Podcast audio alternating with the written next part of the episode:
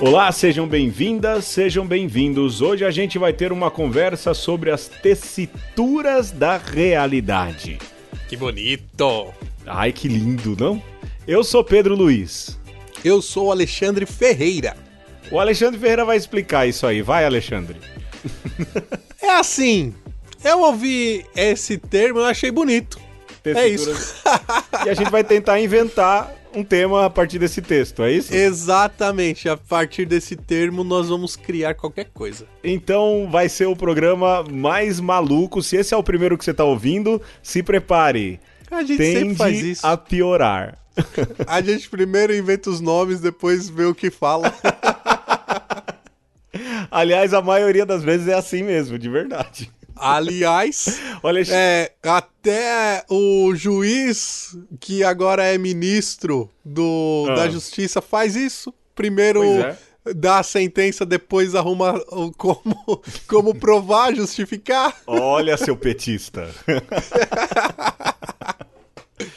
Condena com convicções. Eu, eu aprendo com os bons. Tá certo, tá certo. Alexandre, o jogo é meu, beleza? Tá bom? Vamos lá, eu vou tentar um jogo, se não der certo a gente vai outro. Vamos lá. Vamos. É assim, eu falo uma palavra e você fala outra na sequência. Não pode passar um segundo sem falar. Eita, vamos. Vamos lá, valendo. Caneta, Papel. régua, Tesoura. livro. Kindle. Ah, demorou, demorou. Vamos tentar de novo, vai. Senão eu vou pro jogo sério, vai. Ah, Vamos lá. Mas não é pra falar relacionado, tem que ser aleatório, Alexandre. qualquer palavra. Qualquer palavra. É que não tem jeito, vai vindo as. Eu Não. sou imagético. Tem que ser aleatório. Vamos lá. Você Cor- fala uma coisa, aí já me vem outra na cabeça. Tá bom, vamos. Não pode, não pode. Tem que ser aleatório. Vamos lá. Corda de violão. Tesoura, Batata. caniço, Chapéu. libélula. Aê, já era! Ai, vamos pro jogo sério, vai. É, a gente vai jogar hoje o jogo inventado pelo Alexandre, que eu acho o melhor de todos os tempos. PF não seletiva, que é. Polícia Federal não seletiva. E qual é, como consiste esse jogo? Bom, o Alexandre, ele se admira muito daquilo que são os nomes dados pela Polícia Federal às suas operações. Sempre, É sempre se admirou. O Alexandre é um homem também muito criativo. E aí então, e aí então, nós fazemos um jogo assim. Nós temos que abrir o nosso Twitter, eu e o Alexandre abrimos o nosso Twitter e também abrimos o Instagram. Eu vou falar no inglês correto. Instagram, Ah, correto?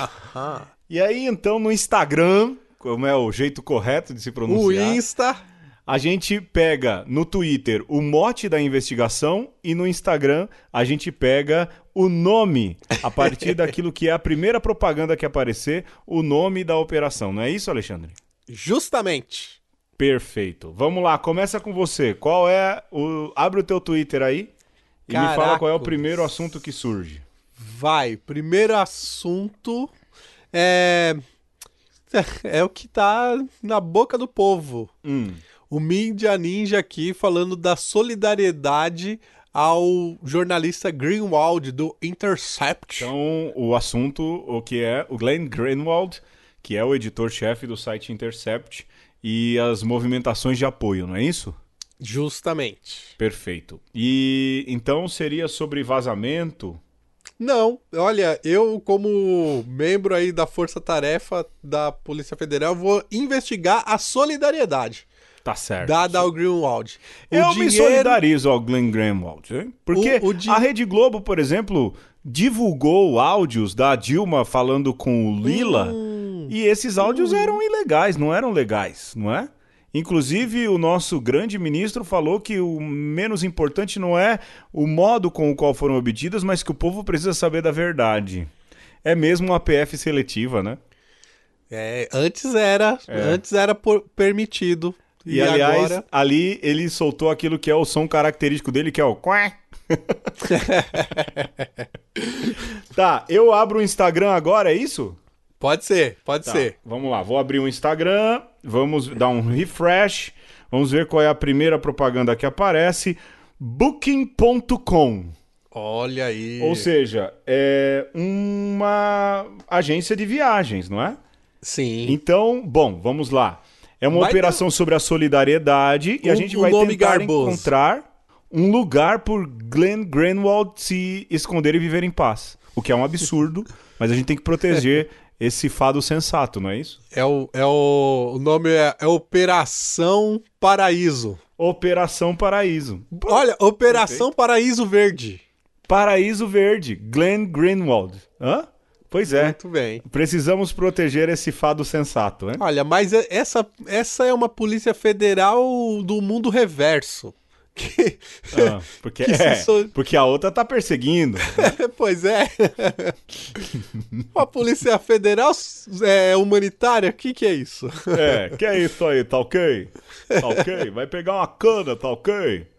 Tá bom, vamos lá, agora é a minha vez, certo? Opa, cana eu quero. Vamos. Vamos lá, agora é a minha vez, deixa eu dar um refresh aqui no meu Twitter. É... Peraí, rapaz. O Twitter que apareceu aqui é do Tiago Maranhão. Um dia o. Ah, Eu vou arrumar confusão agora, hein, cara? Não, é o Thiago Maranhão, bota as Tiago Maranhão. Bota Um dia o Corinthians vai olhar pra trás e sentir vergonha desse 30 de julho. o dia em que o clube ignorou a própria história e se curvou ao autoritarismo de um grupo intolerante. Por quê? Porque havia uma camisa do Corinthians com a vereadora Marielle Franco, falando, uma, fazendo uma homenagem a Marielle Franco. E uma pressão de alguns torcedores, muito provavelmente porque se incomodam com aquilo que era o trabalho da Marielle, e que era um trabalho de assistir todos os que sofriam com a milícia policiais e civis, moradores das favelas e das comunidades. E tem gente que se incomoda com a Marielle só porque ela é de esquerda e se esquece da luta dela. Bom, fizeram uma pressão e o Corinthians retirou a camiseta. O que de fato, assim, eu não sou corintiano. Eu, num programa atrás, o Alexandre falou sobre o corintianismo. Lembra que você tinha comentado Sim, sobre isso? aham. Nosso programa 80 sobre a violência e o sagrado. E até esqueci de falar. Eu eu até arrumei briga entre bispos e padres, porque eu falei assim, olha, eu não vou criticar não, eu achei muito louca essa propaganda do Corinthians. Até porque eu acho que mesmo o torcedor do Corinthians, ele tem um quê religioso, porque nada é mais ser sofredor do que ser corintiano. Eu acho bonito quem é corintiano. É, e- eu não sou. E teve um- um- uma relação também com a própria é, teologia Luta que pela o, democracia. a- e a teologia que Dom Paulo Evaristo Arnes fazia, né? Com o ser corintiano. Sim, e o Sócrates no- naquela campanha define bem. E hoje mandaram tirar, portanto, ou seja, o Corinthians, que já aparentemente parece ter sido um time das massas, agora parece que se vendeu ao aburguesamento. Então eu falaria sobre venda de valores. né? Ah. Sobre venda de valores, como as pessoas vendem os próprios A valores. do Polícia Federal investigando a venda de valores. Exato. É uma exato. Polícia Federal com um braço moral aí, ó. Aí. Defendendo o Glenn Greenwald e virando o braço moral, dá pra acreditar no negócio Olha, dele? essa Polícia Federal não é só sele- não seletiva, como é também dos sonhos. Eu- Poxa, eu queria essa Polícia Federal pra mim. Abraço, Sérgio Miro.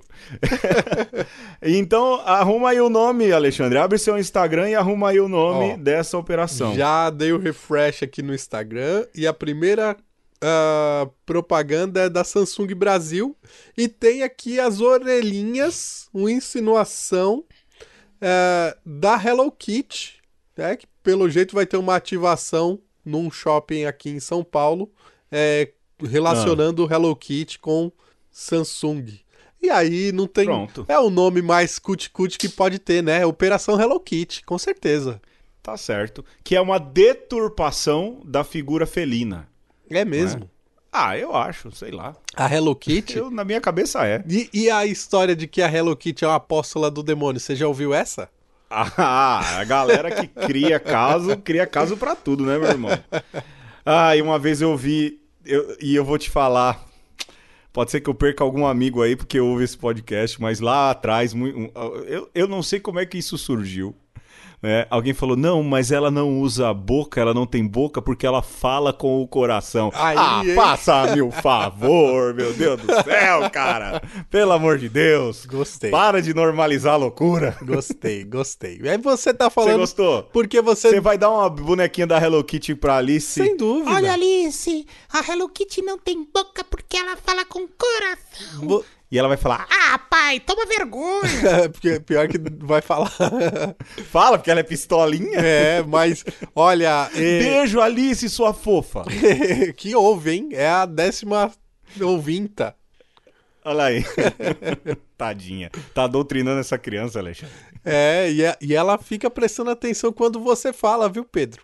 Aê, Alice, o titio te ama, viu? Olha aí, já ficou fofo esse programa.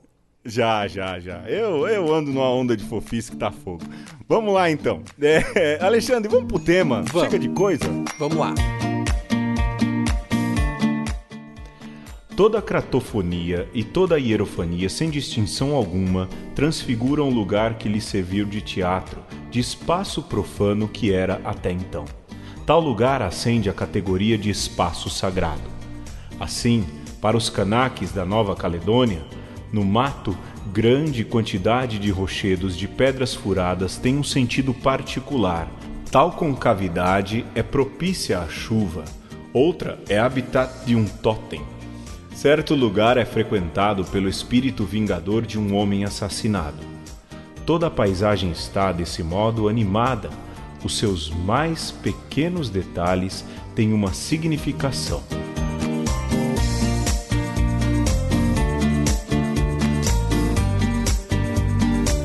Pois bem, Alexandre, esse trecho de Mircea Eliade fala sobre o espaço sagrado, templo, pa- templo, palácio, centro do mundo. A gente anda meio resvalando na antropologia de vez em quando. A gente sabe sobre essas coisas, Alexandre? Antropologia, fenomenologia religiosa. Pois é. Que trinca essa, hein? Estamos enjoados. Mas não vão achando que a gente é assim, hein? Pois bem, Alexandre, hoje a gente vai falar de tessituras da realidade a partir daquilo que é uma oportunidade. O Alexandre colocou de lugares. Mas eu queria além também mais pra frente de pessoas que fazem a gente sentir o sagrado. Boa. É possível isso acontecer? Ah, eu digo que é. Antes eu achava que não, mas eu digo que é, viu, Alexandre? É, Com certeza, com certeza é possível. Não só pessoas, lugares, mas horários, olha, o tempo também, mas objetos e até sentimentos. Eu acho que a gente poderia começar, Alexandre, por aquilo que é mais nosso, a questão de templos. Templos, sobretudo templos cristãos católicos. É, lógico, reside dentro daquilo que é um templo cristão católico e qualquer templo. Seja uma pequena comunidade lá no Paraisópolis, seja a maior das igrejas em São Paulo, seja a Catedral Metropolitana, a primeira igreja construída na cidade, no estado, reside ali, pelo menos para todo cristão católico, sim, nós cremos nisso, o sagrado, porque reside lá Jesus Cristo. E de fato, pra gente, eu já, já senti isso, porque já estive presente, por exemplo, em outros templos religiosos. A nós, a gente sabe onde fica a referência do sagrado. Você entende o que eu estou dizendo? Perfeito. Quando é nós cristãos católicos entramos num lugar desse, a gente sabe exatamente para onde dirigir. A gente, se, a gente procura a luzinha vermelha, não é? Que indica ali a presença do que há de mais sagrado. Mas eu já fui em outros lugares em que não há isso. Outras religiões, outras denominações cristãs, e como isso nos faz falta, não é? Talvez essa relação com o espaço do sagrado, porque o espaço é sacralizado. Sim, por isso o nosso tema é tessitura da realidade. Porque quando você passa pela porta da igreja, né? Pelo menos para nós cristãos católicos, é como se de alguma maneira nós estivéssemos entrando numa outra realidade, né? Numa realidade onde o divino e o humano estão ali entremeados, então é, nós sentimos esse, essa mudança da atmosfera e tudo, é como se ali nós estivéssemos quase já é, tocando o céu, por assim dizer. Sim, É. sim. É, eu acho que, vai, isso é genérico no, no âmbito católico, sem dúvidas nenhuma. Mas há, por exemplo, alguns lugares mais especiais nos quais, pelo menos para nós católicos, essa primeira parte a gente vai ficar um pouco mais caseiro, a gente sente isso de maneira mais forte. Eu vou explicar. Por exemplo, lembra, Alexandre, que um padre muito amigo nosso, o Praça, o Wilson, falou que em Assis, quando ele chegou no túmulo de São Francisco, Sim. ele lá ele desabou, lembra ele dizendo? Lembro. E o Praça, que não é de chorar, hein? É. Diz que se desagou em chorar. E eu já ouvi gente falando que ali se sente mesmo um tecido fino da realidade, quase que tocando o sobrenatural transcendental.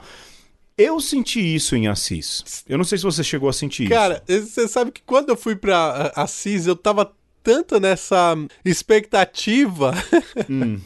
que eu não, não- Assim, teve outros lugares em Roma que eu senti mais isso e não tanto em Assis.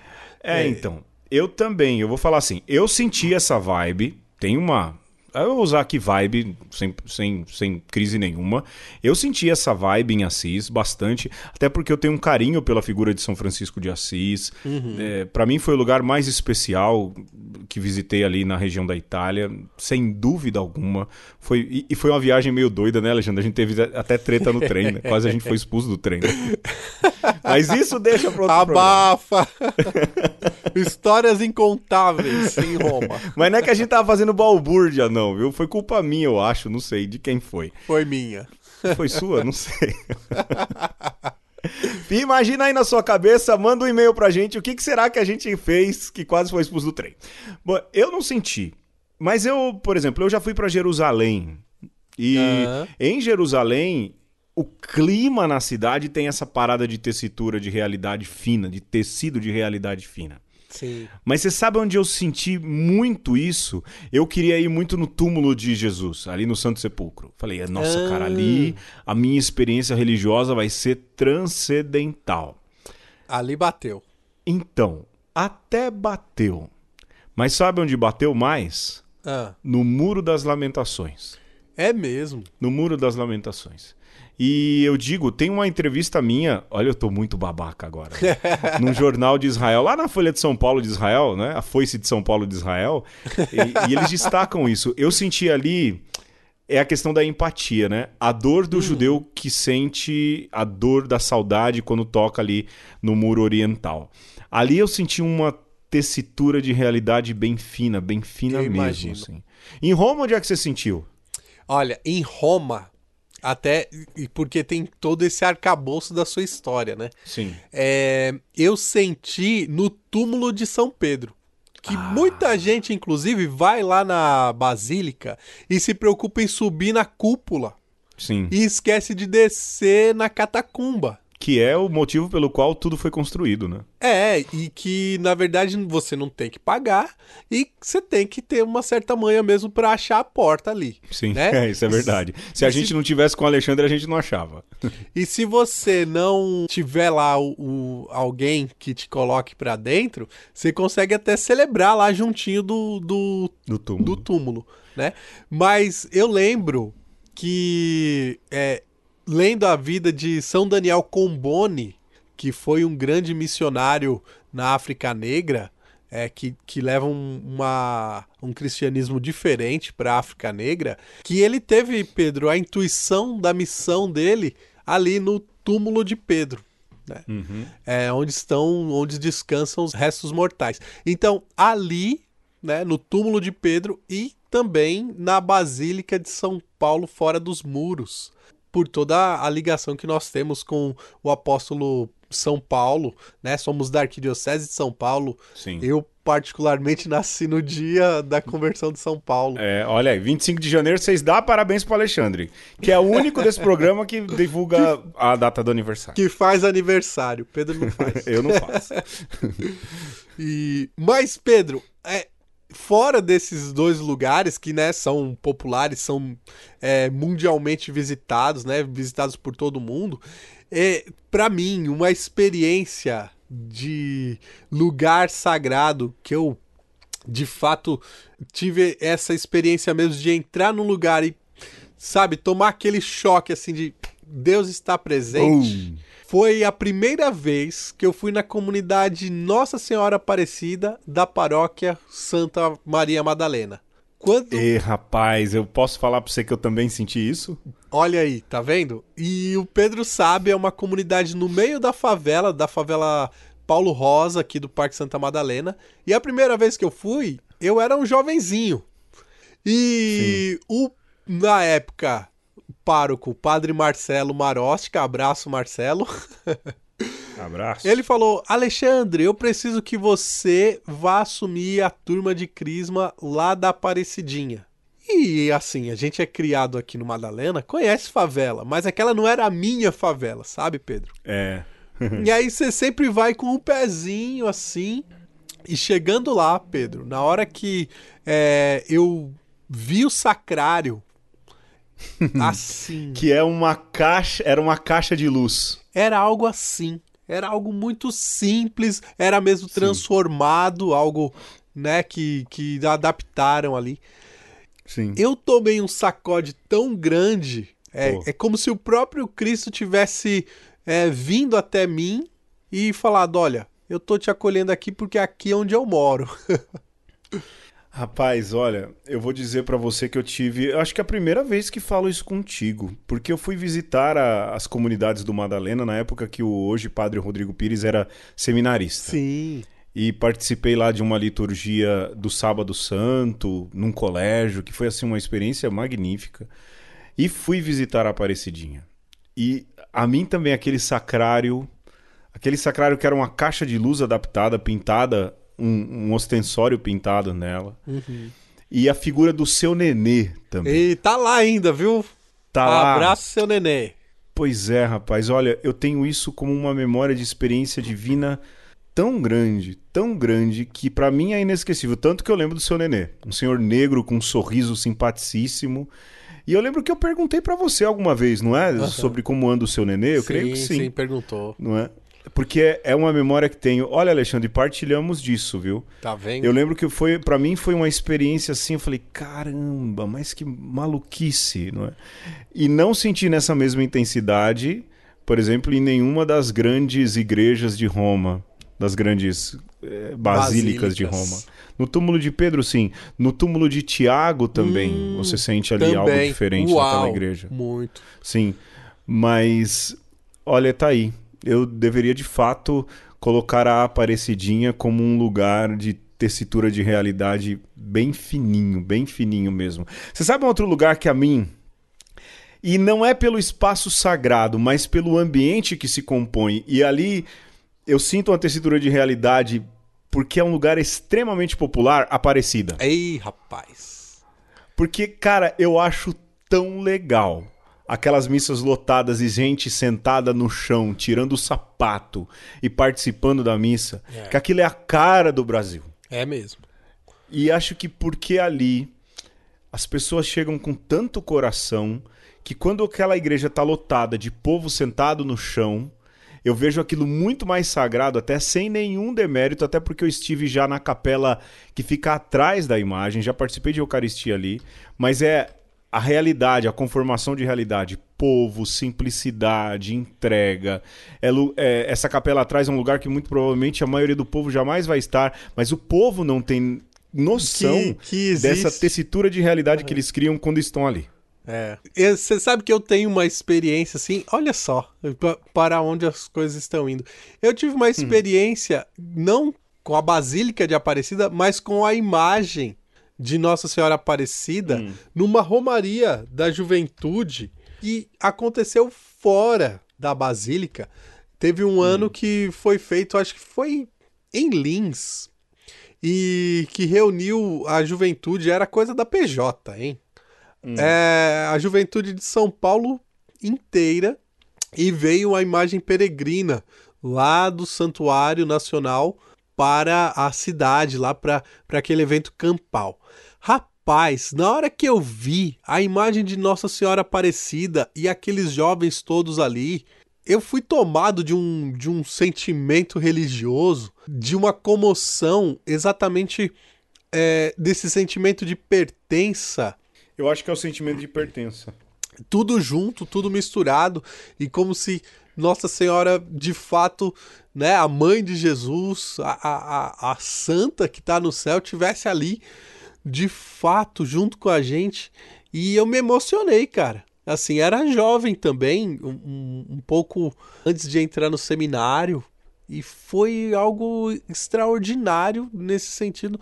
Nunca mais voltei naquele lugar, mas sempre que eu vejo, sempre que eu vou para Aparecida e vejo a imagem de Nossa Senhora lá e o povo passando ali aos pés da imagem, e tem toda essa história, né, Pedro? Sim. É... Eu acho bonito o povo ali no, no pé da imagem, viu, rapaz? Oh, meu Deus E do céu. cada pessoa que vai faz uma oração tem uma graça que e cada graça uma história. Você sabe que quando eu vou, eu fico na espreita ali. Às vezes eu passo uns 10, 15 minutos olhando o rosto do povo passando ali para rezar. A minha oração é olhar o outro rezando. E ah, vê, olha, É. converte, viu? Comove. Converte, converte mais do que a gente imagina. Bom, Alexandre, a gente falou aí de igrejas católicas, mas há outras religiões que geram esse tipo. Ó, eu falei do, do Muro das Lamentações, é? que Sim. gera esse sentido de sagrado. Você já sentiu outras tessituras de realidade em outros templos, em alguma outra coisa assim, não? É, eu sou curioso, né? Uhum. Eu sempre que eu é, posso, quando é permitido, eu entro no- nos espaços sagrados de, de outras religiões. E eu lembro quando. Acho que você tava junto. Hum. Nós somos no com a comunidade seminarística No no, templo Uzulai, que é um templo budista aqui do interior de São Sim. Paulo. E, cara, eu me espantei porque não era a mesma, o mesmo sentimento de estar numa igreja católica, Não, não é. mas um foi esse sentimento de aqui também Deus habita. Sim. Aqui, sim, aqui as pessoas se encontram com Deus, com uma divindade, né? Sim. É, como, como diz o Namastê, né? O Deus O- que o está em Deus- mim, saúde Deus em você.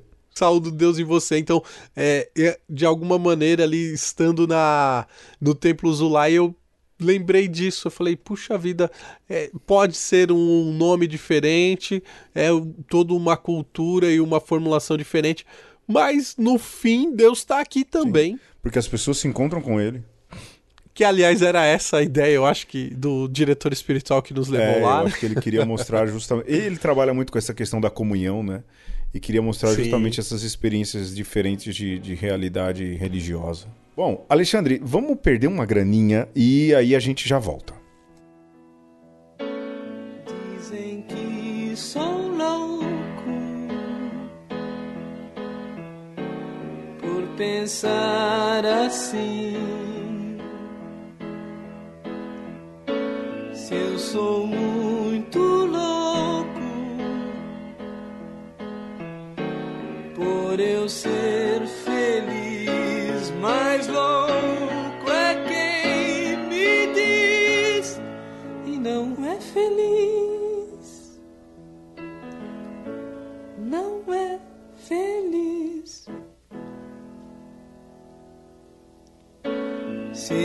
são bonitos, sou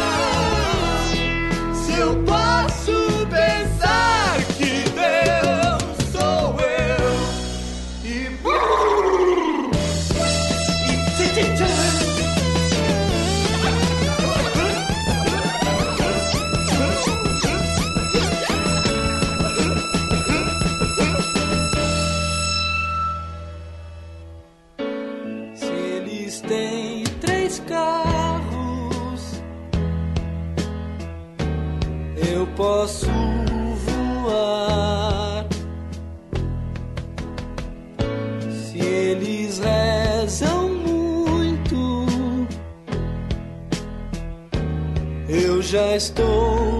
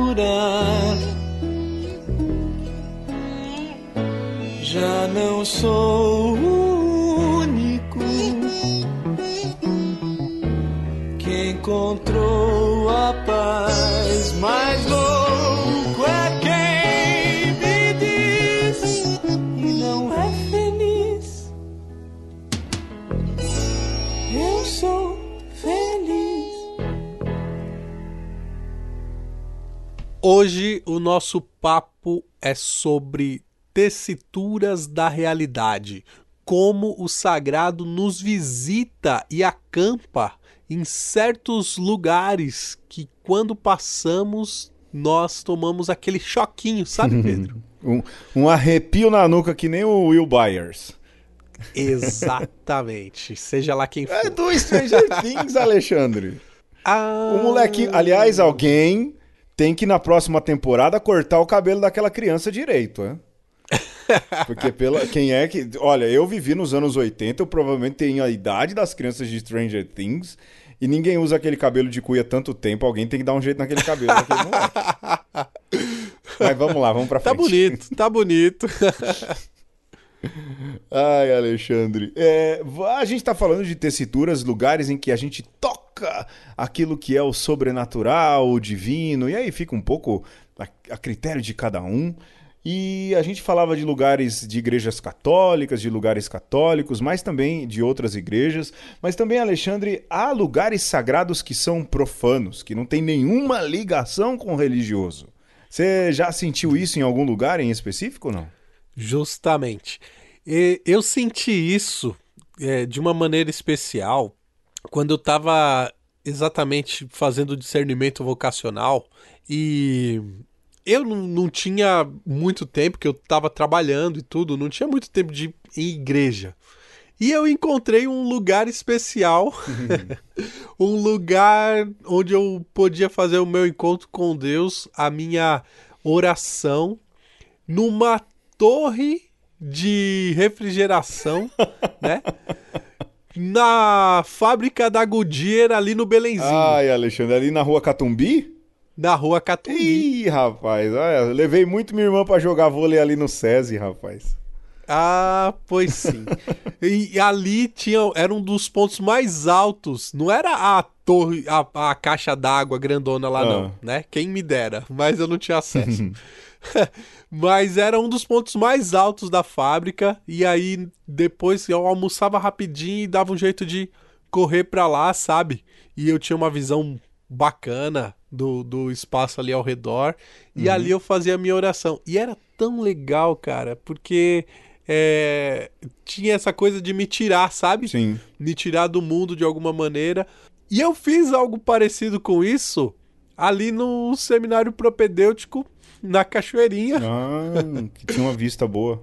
Eu subi na caixa d'água também, porque o seminário propedêutico é o, o primeiro seminário depois é, que nós entramos, né? É a porta de entrada, né? É, então eu queria repetir aquela experiência.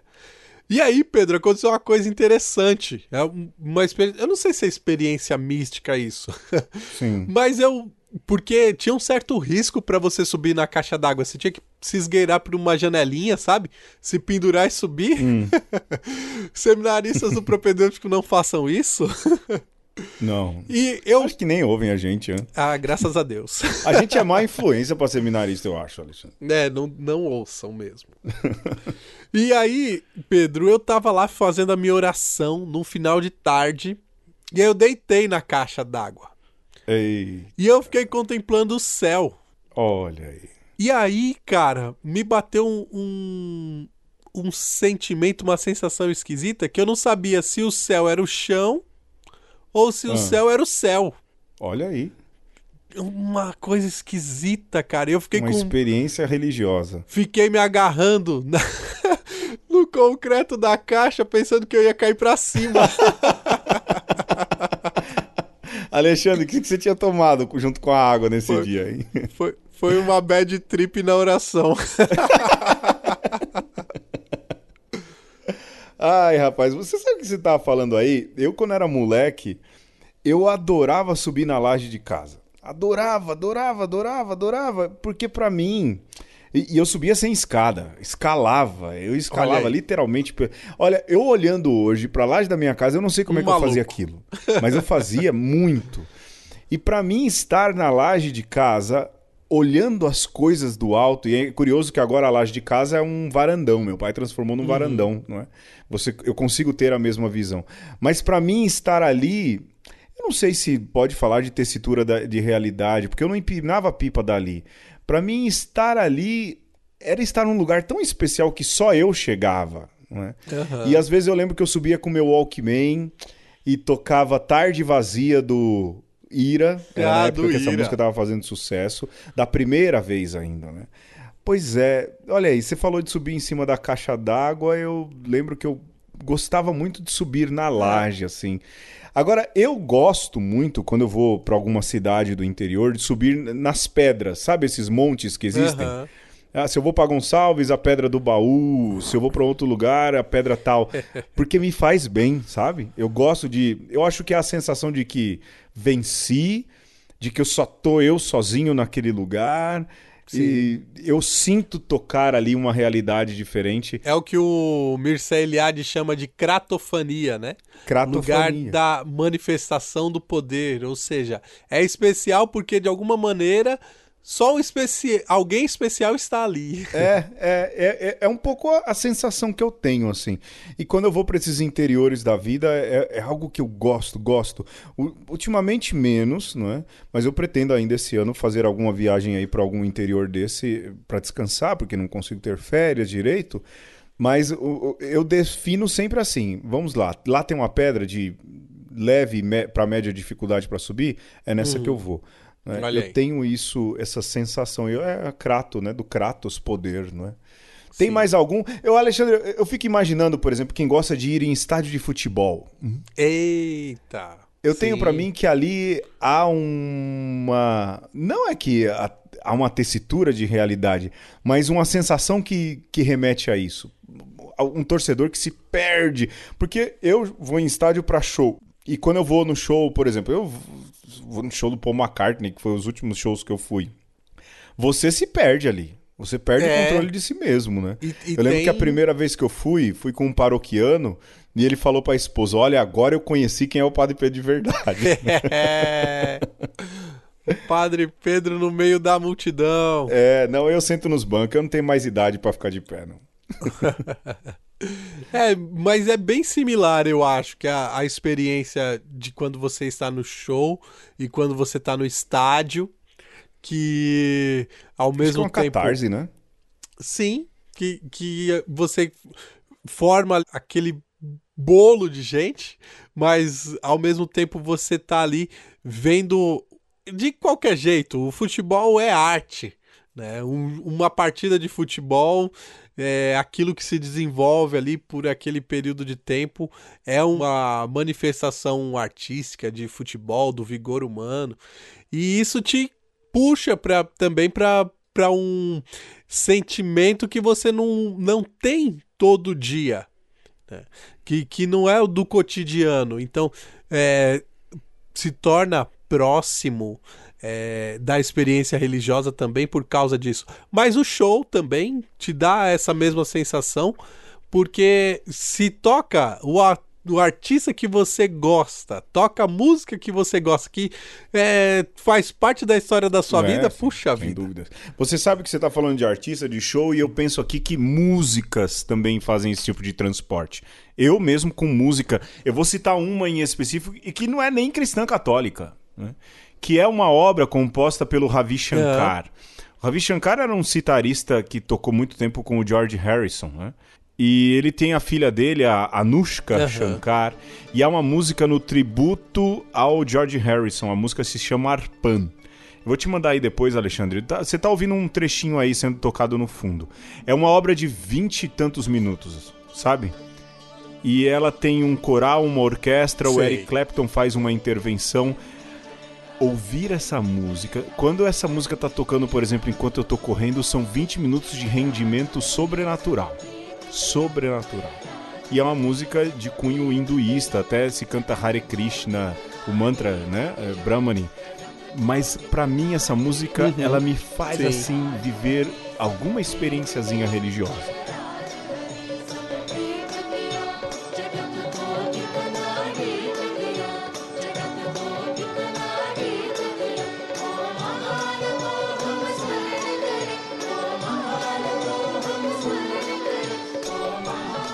É, e, e é legal isso que a gente vai é, falando aqui, né?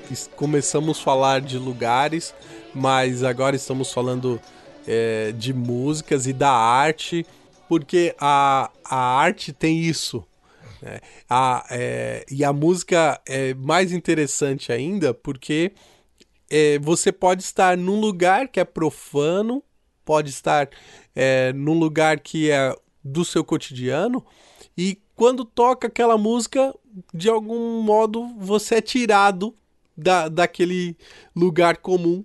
E depois volta, passa uma outra música, ou, ou um outro artista, ou cessa a música, ou você tem que desligar a música, e você. É como se você é, pousasse, né? Ah, vol- voltei pro Sem chão. dúvida. Você tem alguma música assim, não? Cara, A, a mim chama a atenção que a minha favorita não é nem cristã católica, ela tem um pé no eu, hinduísmo. eu, as músicas cristãs católicas me tocam, assim. Eu lembro É, né? de uma vez que eu tava escutando um CD chamado Louvor Acústico. E eu tava dirigindo, assim, e começou a tocar as músicas e eu comecei a chorar, cara. eu, É mesmo. eu ultimamente nem ouço tanto, mas já, É melhor, né? mas já fui pego, assim, ne- nesses sentimentos, assim. Não, eu já fui com muita música, com, com muitas situações, dirigindo. Mas essa em específico, essa me ajuda, sabe? Aham. E, e eu lembro também de uma experiência, é, um dos poucos shows do Racionais que eu fui. E. Você chorou no show dos Racionais? Não, ao contrário. Ufa!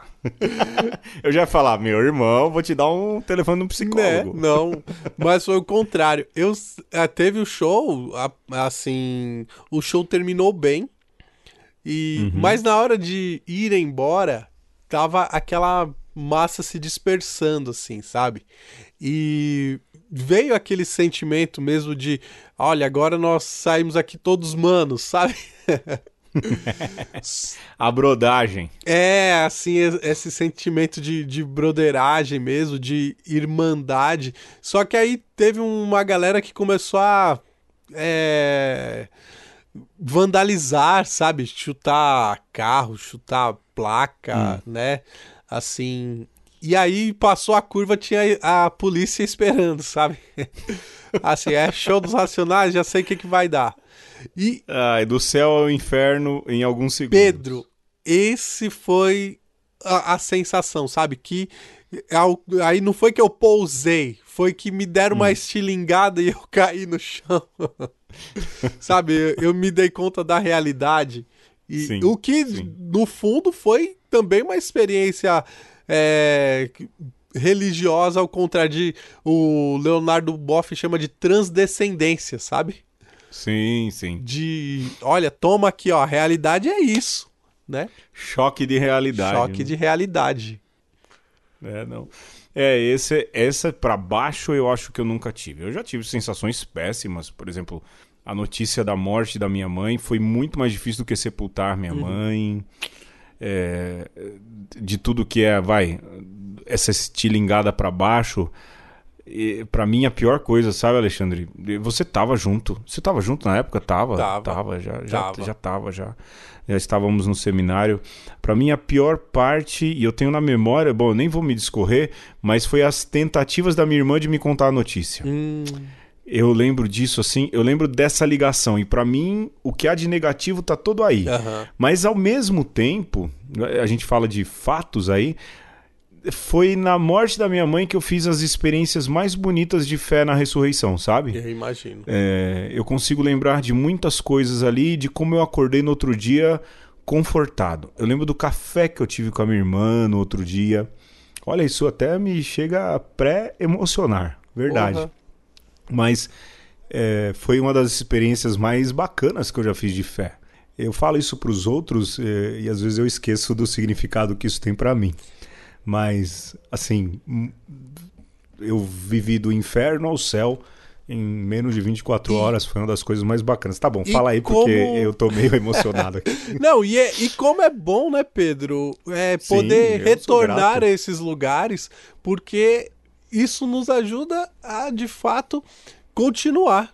Né? Co- Uhum. Continuar, inclusive, a falar disso, a ajudar outras pessoas a fazerem essa experiência. E- Sim, e, sim. por isso que a Igreja Católica valoriza os lugares sagrados, os rituais sagrados, porque de alguma maneira essas coisas elas te ajudam a criar esses marcos, seja temporais, seja geográficos, onde depois você pode estar ali e saber por que que aconteceu isso e por que você superou. E Sim, isso sim. é de fato é curativo mesmo. E você sabe que eu trato desse assunto com muita naturalidade, mas pela primeira vez isso me bateu forte. É. Real. Vai, vamos pra frente, Alexandre, porque tem mais 15 minutos de programa, pelo menos, ou de gravação. Não, mas então. Mas, Alexandre, tem gente também. Não, não, não, não, não, não vamos retomar esse assunto, não. Chega. não, né? vamos, vamos retomar esse assunto. Eu, na verdade, eu Pô, eu não vou falar mais nada, eu vou ficar Deixa eu falar, aqui. menino. É, eu queria retomar a, a essa experiência da transdescendência, Sim. que assim como tem lugares que você passa e sente que Deus tá ali, também tem lugares que você passa e dá aquele arrepio de medo. Ah, tem. Ah, obrigado. Vamos mudar de assunto então, beleza. Valeu. ah, ah, eu tenho. Eu tenho que fazer memória aqui, mas tem lugar que é sinistro, hein? Sim. E assim, eu- uma experiência que talvez até seja. Hoje, mas nem tanto, mas eu lembro quando eu era pequeno é, e essa experiência estava carregada ali também do meu é, preconceito, né? quando eu passava em frente de algum terreiro de umbanda, de candomblé, e eu escutava os tambores, eu, Pedro, eu borrava as calças um pouquinho, viu? Não vou mentir, não. É mesmo. É verdade. Ah, eu nunca tive essa dificuldade. Eu confesso a você que eu lá perto de casa não tinha esses terreiros, essas coisas, mas tinha uma loja numa avenida Aham. mais ou menos movimentada. É engraçado como a gente cresce e as referências mudam, né? Na minha cabeça, essa avenida que tinha essa loja era quase que a Avenida Paulista, né? É a Roland Garros. É, a Roland Garros. Essa... vejam, vejam, você que mora no J Bronx sabe disso. A avenida chama Roland Garros. Mas a gente só veio descobrir que era Roland Garros quando o Google começou a fazer sucesso. Não, uma vez eu fui lá pro lado da casa do Pedro, aí tava já na avenida e Roland Garros. E alguém, e eu perguntei, alguém sabe onde fica a Avenida Roland Garros? Não, não, aqui não tem essa avenida não. Aí, ó, vai ali na Roland Garros e pergunta. É isso mesmo, a Rolando de Garros, cara. E olha, a gente ainda chama Rolando de Garros até hoje. A gente só veio descobrir. justo. eu, só- eu, eu lembro que eu falei assim, Ana, minha irmã, né? É a Rolando de Garros, é Roland Garros. Mas lá, pra quem mora no J Bronx, é Roland de Garros ainda. É a maior avenida de comércio do J Bronx. Mas tinha lá essa loja de artigos religiosos é, da Umbanda, do Candomblé. Eu, eu, eu, eu achava engraçado, porque tem aquela mulher nua, vermelha, eu não sei que divindade. Acho que é a né? Pomba Gira. É, e ela ficava na porta, e é uma mulher voluptuosa, né? Mas eu achava assim tudo muito alheio, muito diferente. Agora eu tô pensando aqui em lugares é, que eu acho sinistros, rapaz. Eu, Casa abandonada. olha, casa abandonada. Eu sinto, eu fico meio bolado Ah. quando eu passo ali embaixo. eh, Fica ali no centro, Aham. rapaz, mas eu não lembro. Quem vem pela ladeira Porto Geral, que é uma ladeira grande, vira à direita pra quem vai pra Praça da Sé, tem um, um viaduto ali. Eu- Eu acho aquele lugar meio sinistro. É. Mas isso acho que um pouco sou eu, na verdade. É, né? mas é. É, É, sempre somos nós. é esse o sentido, talvez, Sim. né? Mas eu, olha, eu tô pensando agora, eu não tenho lugares assim. Talvez porque eu não seja tão medroso pra essas coisas. Nu- Nunca fui muito medroso pra essas coisas, né? Mas eu acho que eu não tenho assim lugares que me botem medo, falar não, vamos dar a volta, vamos passar por aqui. Não, que eu me lembre, não. Eu- tal- Pode ser que eu esteja enganado, mas que me venha à memória assim facilmente, não, não recordo. Eu tava aqui pensando como é que eu perdi o meu medo de ah, de terreiro de Umbanda. Eu, Ah. eu tô lembrando que quando eu tava lá na paróquia Santo Antônio, da Vila Diva, Ah. no entorno da paróquia, Pedro, eu cheguei a contar oito terreiros entre Umbanda e Candomblé. Olha aí. E sempre, é, assim, praticamente toda semana tinha um- uma oferenda na porta da igreja, ou porque é uma, uma igreja que tá numa encruzilhada, sabe? E isso é importante na, na- nessas religiões de matriz africana. E, cara, eu cansei tanto de, de retirar a, a oferenda da porta da igreja que eu acho que eu, que eu dei uma naturalizada na coisa, assim. Já se acostumou, né? acostumei. Aí, lógico, aí a gente tem um, um amigo que, que hoje também é, é do candomblé, né? O, o- o Alexandre Mantovani. E eu fui lá, eu conversei com ele sobre isso, né? Hum. E ele falou: não, não, não esquenta a cabeça que pra. pra entidade isso daí não tem nada a ver. Já foi feita a oferenda, isso daí não tem. É mais o valor, é a intenção do que de fato a permanência. É, então, o né? que você vai fazer, quem vai tirar, isso daí a entidade não se preocupa. É, é interessante. Não tinha, nunca tinha pensado sobre esse ponto de vista. Nada melhor do que a gente ouvir quem é o, o, o praticante da Sim, religião, né? claro. Tá. Já pro final, aí vai ficar curtinho esse programa, hein, Alexandre? Mas teve até eu chorando e disfarçando o choro aqui. Agora eu tô bem. Agora eu tô bem. É porque eu gravei também tomando uma cervejinha de 300ml. Pode ser que levemente movido.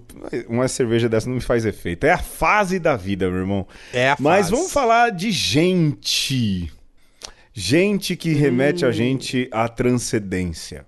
Ah, rapaz, ó, eu tenho um que eu falo agora. Eu nunca, nunca conheci pessoalmente, mas eu vejo falar e eu fico todo cheio do céu, o Dom Helder Câmara. Ah, meu Você Deus. olha, nunca foi lá na igreja de Olinda? Nunca fui, nunca fui. Minha irmã já foi, eu nunca fui na igreja de Olinda. Mas Dom Helder é alguém que aparece pra mim assim, eu já falo, eita gente, olha o transcendente aí. Eu sei lá o que, que esse homem tem. É, Você tem alguém que você conhece? Eu conheço mais gente, eu vou tentar puxar pela memória. Rapaz, lá na, na, na Catedral de Olinda, a tessitura da realidade é fina também, viu? É, né? É, por, por conta desse, desse baixinho lá também. Ah, ele é danadinho, viu? Olha, e, cara, eu, eu lembro, assim, é, a, a, os papas, né? Assim, Ah, estar, estar próximos de, de Bento, de Francisco, Ah, sim, sim. olha, Ah, Eu tenho uma história. Com... Você sabe que eu nunca cheguei perto de Francisco. Eu acho que nunca vou chegar. Mas de Bento eu já cheguei. Aham. Quando o Bento veio. E eu fiquei hipnotizado, Alexandre. Sim. Acho que você lembra dessa história. Que o Bento veio. Eu acho que eu contei essa história aqui. Se já contei, vai de novo. Que Bento veio. e Teve um evento no Pacaembu, um frio, um frio. Um, um evento do Bento 16 com os jovens aqui no Pacaembu. E nós fomos chamados a trabalhar lá. E eu tinha uma função de seriferário, né? Que é aquele carrega-vela. Seminarista ainda. E no final, ele passou por nós e você sabe disso tanto quanto eu. Ele se coloca muito disponível a cumprimentar seminarista, padre. Você lembra disso? Muito afável. Sim, muito. E ele passou por mim e eu sei que era para eu ir cumprimentá-lo. Mas eu fiquei de tal maneira paralisado ali de frente ao Bento XVI que eu perdi a oportunidade. o Alexandre tem a sua foto com o Bento, Ah. sua mão toda surginha de carvão. é uma. E eu não tenho a minha porque eu fiquei literalmente paralisado. Paralisado diante dessa situação. Engraçado, né? É, a, a minha. é, o meu encontro com, com o Bento XVI foi o contrário disso, né? Porque eu não estava escalado para as funções, Não. mas acabei me envolvendo lá com uma coisa e outra. E quando fui ver, né, no carregar a mesa, no ajudar ali com o incenso, Furou até o bloqueio da Polícia Federal, é, né? eu, eu me vi ali dentro da é, a sacristia improvisada do Campo de Marte. E aí, de repente, a Polícia Federal tava botando todo mundo que não era credenciado pra fora. e os amigos foram falando: não, fica aí, fica aí. Foram ali me escondendo. e quando eu fui ver, tava entrando já o Bento XVI, eu com a mão toda sujinha de carvão.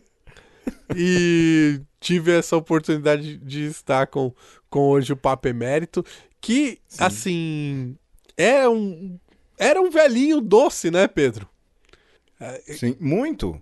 Afável. Essa foi a melhor definição que você deu. E, e foi um momento emocionante e, e lógico, é, é, pelo ponto que tem, assim, pe- pelo, pela expressão de quem é e quem representa, te dá é, essa sensação mesmo de que a, a sua vida foi conduzida um pouco ali para aquele momento. E eu posso dizer que com Francisco foi a mesma coisa, né? Eu, eu tive essa graça de poder estar com Francisco. E para mim, o meu segundo encontro com Francisco, Você se encontrou duas vezes. né? três na verdade, Olha, mas olha só. Já- Amigão. Já, já chamou para o Shamrock Pub lá Já, em Roma. quase, quase que ele falou assim: Você de novo aqui, menino? Você não tem o que fazer, não? Mas a segunda vez, Pedro, foi porque eu ajudei nas confissões do ano da misericórdia. Ah, É, é verdade. Teve lá as peregrinações e eu é, me voluntariei para estar com com o Francisco ali. E foi um encontro muito despretensioso nesse sentido, porque a gente sabia que estaria com, com todos os padres confessores, é, teve lá o, o cardeal, se eu não me engano, foi o Ravazzi, que, que antes esteve conosco. E aí depois veio o, o Francisco, e eu não lembro muito bem o que ele falou, mas a forma como ele falou, como ele nos agradeceu, sabe? Pelo, Sim. Se via gratidão de fato. a, né? a gra- gratidão de fato. Assim, esse sentimento da misericórdia de Deus também para conosco, que fomos instrumentos da misericórdia. Então, assim, para mim foi o, o, o ápice do, do jubileu da misericórdia, foi esse encontro que eu tive com, com Francisco. Foi o mais especial, né? Mas, Pedro, falar de Papa é fácil. É. De gente, você quer que fale? Vamos falar de gente. Ah, eu posso falar a real. Assim, por exemplo, quando a gente se encontra pra trocar ideia, eu fico bem. Não é eu, você, mas quando a nossa turma se encontra. Sim, Real mesmo, eu tô com o coração aberto. olha aqui, né? só. Não, mas real mesmo, eu me sinto bem. Tem gente que eu encontro que me faz me sentir bem, sabe? Amigos, amigos, e que me fazem assim um efeito que chega a ser divino, chega a ser divino. Minha família, sobretudo, quando eu vejo ali meu pai, meu cunhado, minha irmã, todo mundo no mesmo lugar, é, me faz um bem danado, sabe? Aí eu de novo quase que me emocionando. Mas tá com gente querida me faz bem. Muito, muito mesmo. Eu sou bem grato a Deus, sabe? Porque eu tenho aí uma, umas quatro ou cinco ou seis pessoas, sete no máximo, que me fazem transcender. É, Eu sou bem grato a Deus por isso. E eu, na hora que você falou de gente, eu lembrei de uma figura. Eu poderia falar outras, mas pra mim é uma pessoa que marcou muito a minha vida. é, pelo exemplo que deu, e às vezes o pessoal fica falando assim: sacerdócio feminino, sacerdócio masculino. É, Com essa pessoa eu aprendi que o sacerdócio é bem mais do que o, o serviço litúrgico, sabe, Pedro? Que foi a irmã Ivani, lá do é, da casa Alivi, que cuidava ah, de Levi, lá em Santana. sim lá no Jardim Peri, que ela que era uma casa de acolhida de pessoas portadoras é, do vírus HIV. HIV. E a gente, Pedro, quando ia fazer, olha só, a Pastoral da Misericórdia lá no Alivi, é, antes de eu ir, vem a fama da pessoa, né? Porque ela era Sim. ela quem cuidava da casa. E os outros seminaristas falavam o diabo da irmã Ivani. é, é uma sargentona, é uma mulher dura, É, o ríspida. coração dela tá ali, meu irmão. Mas, Pedro, na hora que eu conheci, né? E aí você também sabe por que que falam mal, né? aí, ó, eu posso dizer que se a irmã Ivani falou mal de você, meu irmão, provavelmente você é um mau caráter, viu? é, se, se você falou mal da, da irmã Ivani, melhor dizendo. Por quê, Pedro? Sim. ela era dura, assim, sabe? Ela pegava no nosso pé de seminarista, assim, porque tinha um trabalho para ser feito. E ela amava aquelas pessoas que estavam ali, que muitas vezes foi deixada pela família, que não tinha ninguém. É... E é, também com essas pessoas, ela era dura, sabe? Mas era com um- uma dureza do amor exigente, de bater na costa, das costas da pessoa e falar: Olha, você não pode se entregar, vamos, Sim. você tem que, tem que levantar essa cabeça. E, cara, eu via aquela mulher dando a sua vida, né, sacerdotalmente pela vida daqueles irmãos, sabe? E aí eu passei a enxergar o Deus bom pastor, né, Jesus ali que resgata a humanidade na irmã Ivani. E aí. aí, como se não bastasse isso, Pedro, essa mulher teve um câncer. Eu não sabia dessa história. Pois é. E aí a congregação pegou no pé, né? Irmã, você tem que deixar a casa, aliança e vida, alivi, pra se cuidar. E ela falou: se eu não cuidar, ninguém cuida. E fez opção, Pedro. Assim, radical e talvez a gente pode até dizer controversa, mas era o que o coração dela pedia. Fez o tratamento, mas não fez o devido repouso eh, que era Necessário. necessário para cuidar daquelas pessoas. E veio a falecer, né? Infelizmente. Mas para mim, é coração sacerdotal, como poucas vezes eu vi, calada, né?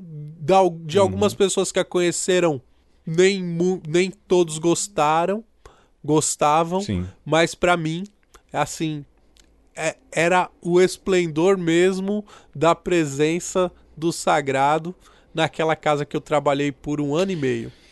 Você sabe que tem, você pensando aí, eu tô com um projeto aí com a, com a Carol Dupin, né? A Carolzinha. A gente trabalha no departamento de comunicação e a gente anda pensando em fazer aí uma produção mais rebuscada sobre a igreja que ninguém vê, sabe? E no fim, tentar revelar exatamente isso, sabe, Alexandre? Gente que tem em torno de si uma tessitura da realidade assim que tange o transcendente, que tange a Deus, mas que a gente nunca vai conhecer. Os- A irmã Ivania, eu lembro da, da história dela, né? Mas quantas Donas Marias existem espalhadas à torta e à direito aí e que no silêncio, mas em torno de si, fazem o transcendente acontecer. Um exemplo claro, eh, a igreja conseguiu reconhecer a Inha Chica, né? Sim. Que era um anhá, uma Nhá Chica, quer dizer, quase uma Maria Ninguém. E que conseguiu mostrar exatamente este sentido transcendente da vida. Tem muita gente que faz isso, né? Tem muita gente que faz isso. Olha, Alexandre, eu dou parabéns, porque tá aí, você falou de alguém que viveu a radicalidade de ser persona Christi sem ter recebido o sacerdócio sacramental. Se isso não é presente de Deus, bom, eu não sei o que quer mais. Alexandre, acho que já deu, hein? Já vamos cuidar da vida. Vamos cuidar da vida. Esse programa em que. Desculpa aí, galera, né? mas os brutos também amam. eu não sei se na gravação vai aparecer que eu dei as embargadas Olha, no- nos próximos programas eu vou pegar o meu violão, viu, Pedro? ah, sai fora, eu vou rapaz. dedilhar aqui, mais, ó. Mas valeu, Alexandre. É um amigo que me faz, de fato, também transcender. Eu sou bem grato mesmo. Vamos pra frente. Chega, um beijo. Peraí, antes de você sair beijando o povo, Pedro, lembrando, você ouvinte, ouvinte fiel, vamos usar aqui um apelo religioso. Não esqueça de apresentar o podcast para alguém que você gosta, que você conhece. Quem sabe até, né? É, esse nosso projetinho aqui não pode ajudar outras pessoas a sentirem essa camada fina que separa o sagrado do humano. E então espalha, seja na sua rede social, seja pega mesmo o celular da pessoa que você gosta, que você tem intimidade e fala: "Oh, você escuta podcast? Olha isso daqui". Baixa lá o Você programa. nunca ouviu? Começa por esse, né? Exato. Começa por esse e ajuda é, não só a, a espalhar uma conversa, as pessoas a terem um acesso a um conteúdo que vai além da página 2, né? É um pouco isso que a gente quer fazer aqui e a gente conta com você para isso, para espalhar bom conteúdo, uma boa conversa é, para as outras pessoas. Feita com muito coração, né, Alexandre? Muito É coração. o nosso salário. A gente podia. É o nosso A salário. gente podia estar roubando, podia estar matando. Mas a gente tá aqui pedindo. Pra entreter as massas. Olha, um beijinho. Alexandre, dá um beijinho na Alice aí. Ah, será favor. dado. Pode deixar. E um, abre- um aperto de mão daquele que, que você junta assim, ó. É, dedo com dedo, palma com palma. assim, formando um V pra baixo. Olha, e um abraço. Eu tô vendo no grupo do WhatsApp que amanhã a gente vai se abraçar aqui. Vai, parece que vai rolar cerveja. Até mais! Tchau. Tchau.